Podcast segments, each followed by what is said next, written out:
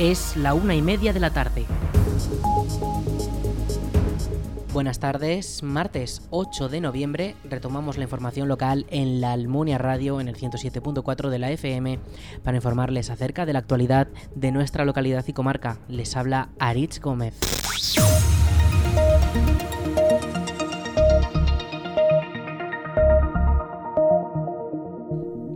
Este pasado domingo el Club Deportivo La Almunia empató frente al equipo de Calamocha en un encuentro en la localidad turolense.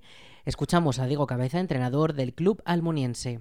Pues bueno, eh, como te comentaba fuera del micrófono, pues creo que, eh, moderadamente satisfecho. Yo digo que, estoy orgulloso de los chicos porque eh, no podemos valorar, parece que ahora valoramos todos los partidos en función de de lo que hemos hecho las semanas anteriores, de que todavía no hemos podido ganar y, creo que no es justo porque porque bueno pues el sábado el equipo hizo hizo un muy buen partido, creo que, estuvimos muy cerca de conseguir la victoria, que hicimos muchos méritos para conseguir la victoria y eso hay que valorarlo. Entonces, eh, pues como te digo, no, me hubiese gustado que, traernos los tres puntos de Calamocha porque pues hicimos prácticamente todo para conseguirlo. Eh, se dio un empate, pues bueno, hay que hay que pensar en positivo, hay que pensar en que el equipo está creciendo todas las semanas y que, que pronto va a llegar va, a llegar esa victoria, no, esas victorias que todos estamos esperando. Sí, sí, bueno, pues son de esos detalles que otras semanas hablábamos, que, quizás se podían haber dado situaciones de, haber tenido algún penalti a favor anteriormente y que no, no lo habíamos tenido. En este caso eh, creo que ofrecía pocas dudas la jugada y, luego pues bueno el lanzamiento Luso lo, lo ejecutó con con mucha precisión y, pudimos, bueno, nos sirvió esa, esa acción para rescatar ese, ese, empate a dos que en ese momento, pues bueno, íbamos, íbamos dos a uno por debajo y, nos sirvió para eh, conseguir ese punto al final. Los tantos llegaron gracias a Sergio Gregorio en el minuto 19 y gracias a Luis Delgado con un penalti a favor de la Almunia en el minuto 60 de partido. Además, destaca la sanción con tarjeta roja a Kever en Bella en prácticamente los últimos minutos de partido. Escuchamos la valoración de Diego Cabeza sobre esta sanción. Bueno, fue una, eh, una segunda parte un tanto eh, caótica en cuanto a acciones eh, poco habituales ¿no? en, el, en un partido de fútbol porque bueno pues se dio de todo ¿no? desde un gol un tanto extraño que nos hacen una, falta que se supone que el árbitro ha autorizado que un jugador nuestro se ponga la espinillera el otro jugador saca rápido ahí nadie parece que, que nadie ponía orden en esa situación y que todo bueno, en este caso eh, valió lo que hizo el jugador del Calamocha y ya está eh, el penalti que hubo, tuvo un, expulsado por doble amarilla el Calamocha, esta expulsión que una roja directa que ver que yo creo que es rigurosa porque es una jugada que no eh, el árbitro le pareció que era mucho más peligrosa de lo que yo creo que a la mayoría nos pareció. Eh, pero ahí tienes poco que hacer porque bueno pues una entrada en la que como te digo al árbitro le pareció que era peligroso luego consideró tarjeta roja pues, pues mala suerte. Y sin embargo un minuto después pues no le pareció al revés con un jugador del Calamocha. Y no que el resultado hubiese sido el mismo, pero pues lo que te digo, fue una segunda parte un tanto caótica que se acumularon jugadas de esas, así que bueno, pues eh, igual que tenemos parte de lesiones, pues en este caso eh, es una roja directa que, en semanas posteriores pues seguramente serán por acumulación de amonestaciones, porque ya vamos en ese momento de la temporada en el que hay jugadores que, que llevan tres, cuatro tarjetas amarillas y que empezarán a tener esas, esas sanciones por cinco amarillas y es parte de pues bueno parte de, la competición que en eso sí que no se libra nadie. De las lesiones pues bueno hay equipos que pueden tener más o menos fortuna. De esto de las de las sanciones pues al final todos todos vamos, pasando por el aro. Con lo cual pues bueno a, rehacer el equipo con, con, los que tengamos disponibles y a competir lo mejor posible esta semana el próximo partido se disputará este viernes 11 de noviembre a las 8 y cuarto de la tarde, ya que esta jornada de tercera división se juega entre semana, ya que comienza la primera fase de la Copa del Rey. El partido enfrentará en el Tenerías a los clubes vecinos de la Almunia y al imbatible Épila, que no ha perdido ni un solo partido en esta temporada y acumula tan solo dos empates junto a siete victorias más. Seguimos con la información de la COVID. Durante el mes de octubre se registraron en la zona de salud básica de la Almunia 34 nuevos positivos. Son 16 casos más que en todo septiembre. Además, también se tramitaron 29 altas de la enfermedad durante este pasado mes y no hubo fallecidos. De todos estos contagios, la mitad se han producido en el municipio de la Almunia, mientras que en Almonacid solo fue uno y en Alpartir dos. En todo Aragón fueron 3.404 los diagnosticados con COVID. Suponen 1.273 casos más respecto a septiembre. Además, se notificaron 54 muertes en toda la comunidad y 2.778 altas. Y el proceso de vacunación con la dosis de recuerdo continúa. La población de 60 años y más, las personas internas en residencias de mayores y centros de discapacidad y también aquellas personas con condiciones de riesgo pueden solicitar su dosis de recuerdo mediante la aplicación móvil o la web de salud Informa. También pueden hacerlo llamando al centro de salud.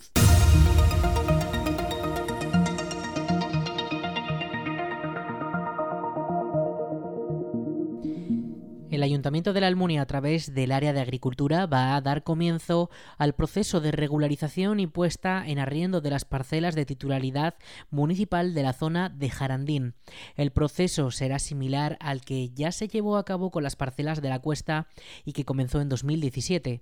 Escuchamos a Marta Gracia, alcaldesa de la Almunia. Esto de la regularización de parcelas es algo muy parecido, vamos, similar a lo que se hizo en su día en la zona de la Cuesta. El ayuntamiento tiene parcelas de rústicas, en, sobre todo en la zona de la cuesta, que tenía mucho, pero también tiene parcelas en la zona de Jarandín.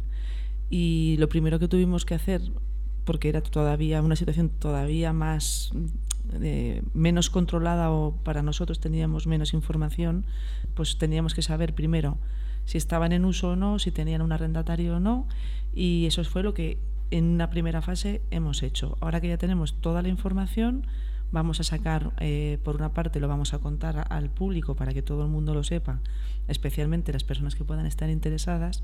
Vamos a mandar unas cartas individualizadas a los que en el ayuntamiento figuran como arrendatarios de, de parcelas, que puede que sean los que las están cultivando o puede que no, porque nos pasará lo mismo que pasaba en la cuesta, que muchas veces aparecía un titular pero luego en la realidad pues no era esa persona la que estaba cultivando, sino que se lo cedía a otra persona o se apañaban ellos el pago del arriendo. Bueno, pues eso al final es un, es un lío y lo que vamos a hacer es mandarle una carta a cada uno de los aparentes titulares para que nos digan si quieren continuar y, o no quieren continuar, nos aporten la documentación, igual que lo que hicimos en la cuesta. Y bueno, pues con esas personas que quieran continuar arrendando, pues les haremos un contrato de arriendo igual que el que se hizo en la cuesta, con las mismas condiciones, en, las mismas, en el mismo sentido, y las que se nos queden libres, pues las volveremos a sacar para que las personas que puedan estar interesadas pues puedan presentarse, puedan pujar y se puedan poner en cultivo. Y con eso conseguiremos, por una parte, que el, que el ayuntamiento tenga controlado su patrimonio, porque no lo teníamos controlado. Yo creo que la información más, más actualizada que teníamos era del año 50 y algo, 60 y algo. Eh, por una parte controlamos nuestro patrimonio, por otra parte le sacamos un cierto rendimiento, pero sobre todo pues hacemos que las personas que lo quieran cultivar pues lo tengan en condiciones con un contrato que luego se puede presentar a la PAC, que, claro, estas cosas actualmente ya no, no sirve con tener un acuerdo verbal con el vecino, ¿no? Ahora ya sabes que ahora las cosas tienen que estar perfectamente formalizadas, así que bueno, pues creemos que este, este procedimiento será más más fácil que el de la cuesta o más rápido porque ya tenemos toda esa experiencia que, ha sido larga y ha habido que aprender muchas cosas eh, por, parte de todos, por parte de los agricultores, pero también por parte del ayuntamiento y porque además es un, es un recinto mucho más pequeño, no, no son tantas hectáreas como, como era la cuesta. En una primera fase se ha realizado el estudio, identificación y propuestas de actuación en las parcelas municipales de Jarandín. Una vez finalizado, el ayuntamiento va a proceder a la regularización de las ocupaciones hoy existentes en dicha zona y después se sacarán a arriendo las parcelas de uso agrícola que queden disponibles. Desde el ayuntamiento se ha señalado que se respetará y no sacará a arriendo las zonas delimitadas como suelo no urbanizable especial con categorías vinculadas a espacios naturales. Escuchamos de nuevo a Gracia. Tuvimos que hacer un, pues un estudio, bueno, mandar a, una persona, a un, perito que, fuera sobre el terreno levantando, levantando planos y comprobando qué parcelas estaban en uso, cuáles no, cuáles eran municipales, cuáles no eran municipales, cuáles eran de uso de zona verde, porque claro, Jarandín está ya muy cerca de Fontellas y una buena parte de, esa, de ese suelo municipal en realidad es para pinos, para, bueno, para reforestación, no exactamente para pinos, sino se le llama suelo de espacio, eh, espacio verde. Eh, no sé exactamente el nombre, pero suelo eh, no urbanizable con, carácter, con carácter de espacio verde o zona verde. La cuestión es que ahí no se puede cultivar, porque eso tiene que estar para reforestación. Los actuales usuarios de las parcelas municipales recibirán en próximas fechas una comunicación por parte del ayuntamiento con toda la información sobre convocatorias de reuniones y detalles de desarrollo de la regularización. Con este proceso sobre la zona de Jarandín se culmina la organización y regularización de todas las parcelas de titularidad municipal para uso de los agricultores y agricultoras.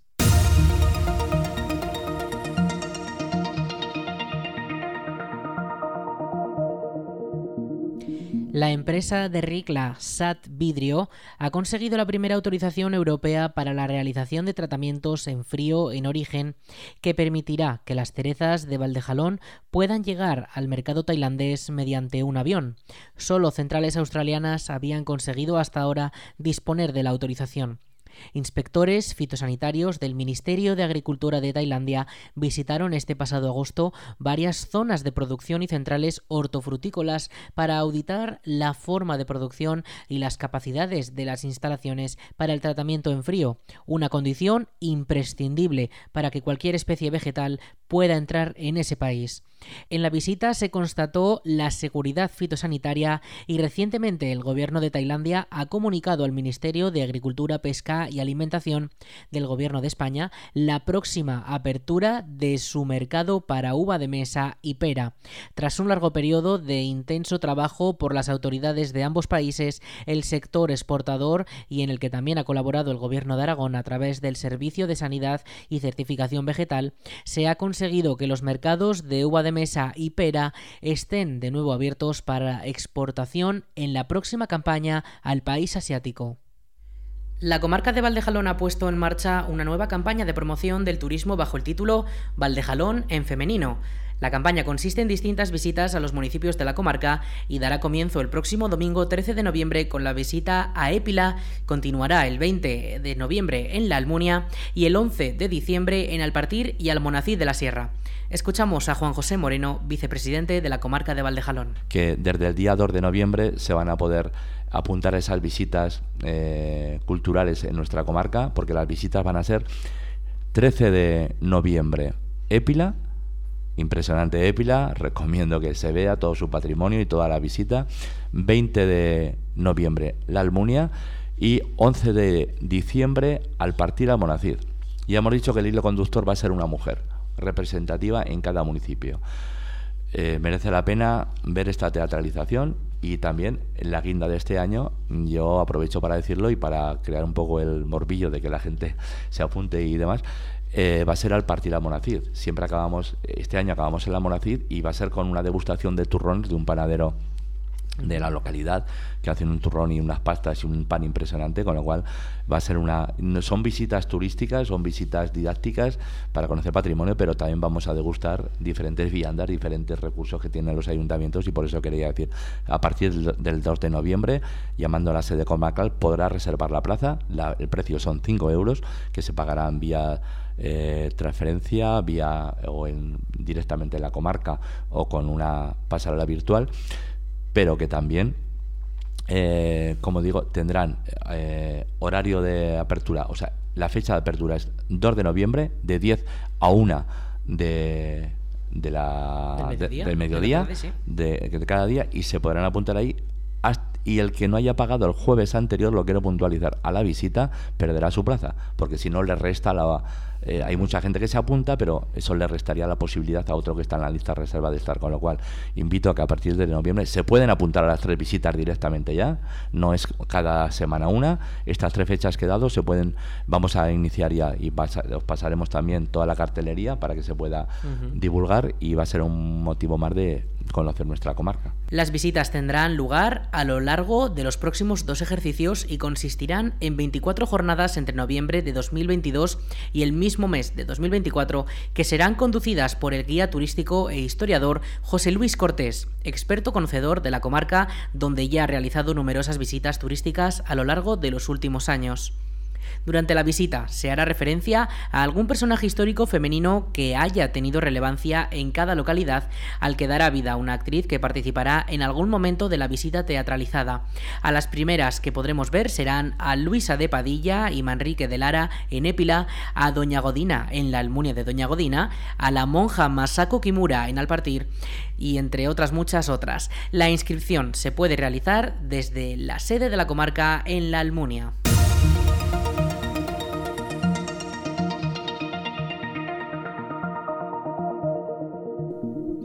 La comarca del Campo de Cariñena ha finalizado la undécima edición de Una marcha, un mes, un pueblo. La última localidad fue Cosuenda, que este pasado domingo recibió a los andarines de la comarca para recorrer su entorno. Desde el mes de enero, los visitantes han pasado por 10 de los 14 pueblos de la demarcación y han realizado las rutas diseñadas por los servicios de turismo y deportes de la comarca, con el apoyo de vecinos y conocedores del territorio. El proyecto ha contado en esta ya finalizada edición, de nuevo con el respaldo de los diferentes ayuntamientos que colaboraron a través de habituallamiento que se ofrece a los participantes a mitad del recorrido. La iniciativa ha conseguido reunir a más de 500 personas en los diferentes destinos, en una edición marcada sobre todo por la vuelta a la normalidad. Las rutas está previsto que regresen en 2023 de cara a la próxima primavera y de nuevo la actividad se reafirma como uno de los eventos favoritos para los vecinos del territorio y visitantes, según señalan desde la propia comarca. Además, la comarca ha puesto a disposición del público las rutas organizadas en las distintas paradas del proyecto a través de su perfil en Wikiloc. Mediante el perfil Turismo Comarca Campo de Cariñena, los interesados podrán visualizar cualquiera de los recorridos que suma la iniciativa y descubrir este territorio.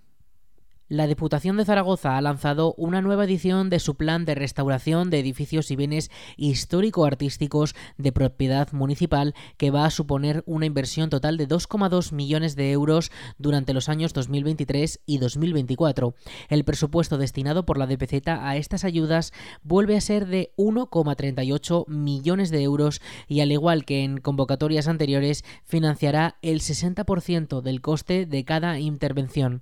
El 40% restante lo tendrá que aportar los propios consistorios. Los municipios interesados tienen de plazo hasta el 30 de noviembre para poder solicitar estas subvenciones. La convocatoria de este nuevo plan de restauración de bienes de titularidad municipal ya se ha publicado en el Boletín Oficial de la provincia de Zaragoza y permitirá a los ayuntamientos tanto continuar con nuevas fases de actuaciones ya iniciadas como comenzar nuevos proyectos de restauración. Las subvenciones para bienes inmuebles o edificaciones están con un total de 1,2 millones de euros y financiarán actuaciones cuyo presupuesto total esté comprendido entre los 40.000 y los 100.000 euros. Una vez analizadas todas las solicitudes, la Comisión de Valoración distribuirá las ayudas atendiendo a criterios como que se trate de construcciones incluidas en las anteriores convocatorias del plan, el nivel de riesgo estructural que presenta el inmueble, los daños no estructurales, su grado de interés histórico-artístico o que que sea un edificio destinado a usos públicos. Por su parte, las subvenciones para objetos de distinto tipo cuentan con un presupuesto total de 180.000 euros y costearán restauraciones con un presupuesto máximo de 30.000 euros. A la hora de concederlas, la comisión valorará en este caso si se trata de un bien ya incluido en anteriores convocatorias del plan, si corre el riesgo de perderse o de destruirse y su valor histórico-artístico. La Diputación de Zaragoza ha distribuido 450.000 euros en ayudas entre 17 clubes deportivos de la provincia que compiten a nivel nacional. El presupuesto destinado a esta línea de subvenciones se ha incrementado en un 35% respecto a la última convocatoria. Escuchamos a Ros Cigüelo, diputada delegada de Deportes de la Diputación de Zaragoza. La Diputación de Zaragoza hemos distribuido 450.000 euros en ayudas a 17 clubes deportivos de la provincia que estén compitiendo a nivel nacional. El presupuesto destinado para estas, estas, ayudas se ha incrementado en un 35% respecto de la última convocatoria. La idea de la Diputación de Zaragoza es contribuir para apoyar el desarrollo de la actividad deportiva de alta competición, de manera que los equipos puedan asumir todos los gastos o parte de los gastos que conlleva la competición de élite. Este año se ha distribuido 130.000 euros más que en la convocatoria pasada, lo cual nos ha permitido llegar a más clubes. Fomentamos de esta manera no solo este tipo de deporte, sino también valores como la implicación y la constancia, especialmente entre los más jóvenes. Se potencia la participación de deportistas y equipos de entidades deportivas aragonesas en competiciones oficiales nacionales que además llevan por toda España el nombre de Zaragoza de su capital y de la provincia en general, colaborando al fomento y a la promoción del deporte en toda la provincia. Entre los 17 clubes beneficiarios se encuentra el Almonacid Fútbol Sala, que recibirá parte de estas ayudas con las que podrán financiar gastos de arbitrajes, fichas federativas, equipaciones y material deportivo, nóminas y seguridad social de los deportistas, gastos derivados del uso de instalaciones deportivas y gastos de desplazamientos, alojamiento y manutención. Las subvenciones concedidas oscilan entre los 150.000 euros y los 7.300 y a diferencia de las ayudas para el deporte base. A esta convocatoria sí han podido optar los clubes y las entidades que tienen su sede en Zaragoza capital. Estas subvenciones van destinadas a las entidades deportivas que estén inscritas en el registro de asociaciones deportivas del Gobierno de Aragón que cuentan con un equipo en las disciplinas de fútbol, baloncesto, balonmano, waterpolo o fútbol sala en alguna de las tres máximas categorías nacionales absolutas de su modalidad deportiva durante el año 2022 y que tengan su sede en alguno de los municipios de la provincia de Zaragoza.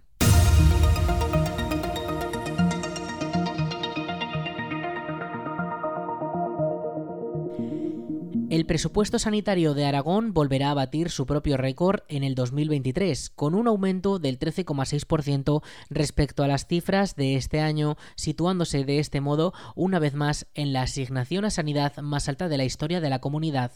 El presidente de Aragón, Javier Lambán, ha adelantado estas cifras en la segunda sesión del debate del Estado de la Comunidad celebrada en las Cortes, donde ha asegurado que el Departamento de Sanidad contará, según el anteproyecto de presupuesto, con un total de 2.548 millones de euros, lo que supone 306 millones más que en este ejercicio.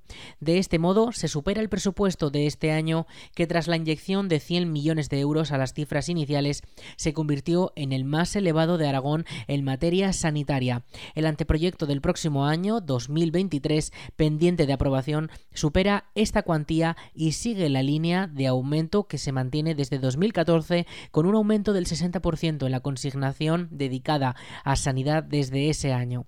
La apuesta del Gobierno de Aragón por la mejora de la asistencia sanitaria en términos de equidad entre toda la población de la comunidad pasa también por abordar nuevas infraestructuras tras la cuantiosa inversión realizada en los últimos años en todo el territorio, pero fundamentalmente con la construcción de dos grandes hospitales en la provincia de Teruel. El presidente de Lambán se ha comprometido a abordar, tras la finalización de las dos grandes obras turolenses, la ampliación y modernización del Hospital Rollo Villanova de Zaragoza.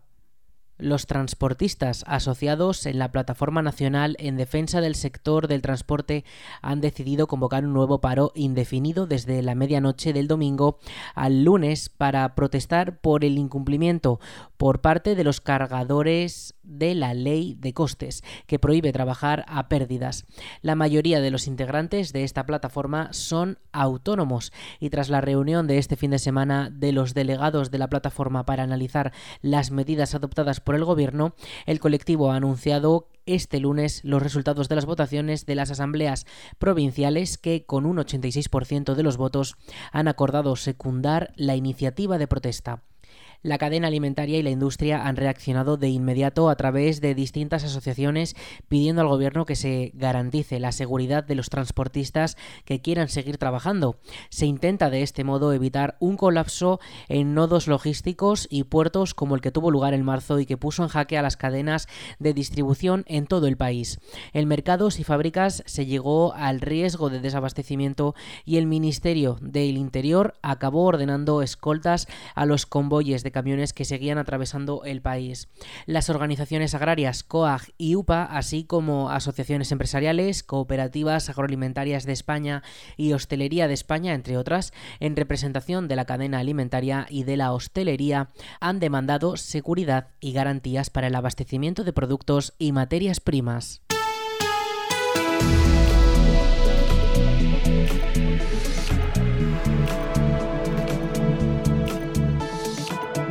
En cuanto al tiempo, este martes tendremos una temperatura máxima de 23 grados y una mínima de 10 para la próxima noche. Los cielos comenzarán a cubrirse de cara a esta misma tarde, aunque no se esperan precipitaciones. Para mañana miércoles sí llegarán estas precipitaciones durante las horas del día. Tendremos una máxima de 19 y una mínima de 6. Y a partir del jueves, tiempo más calmado, pero con bajada de temperaturas mínimas.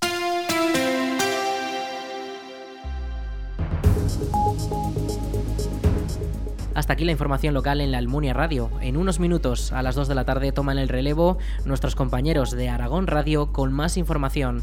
Un saludo en nombre de todo el equipo y de quien les habla, Aritz Gómez. Buenas tardes.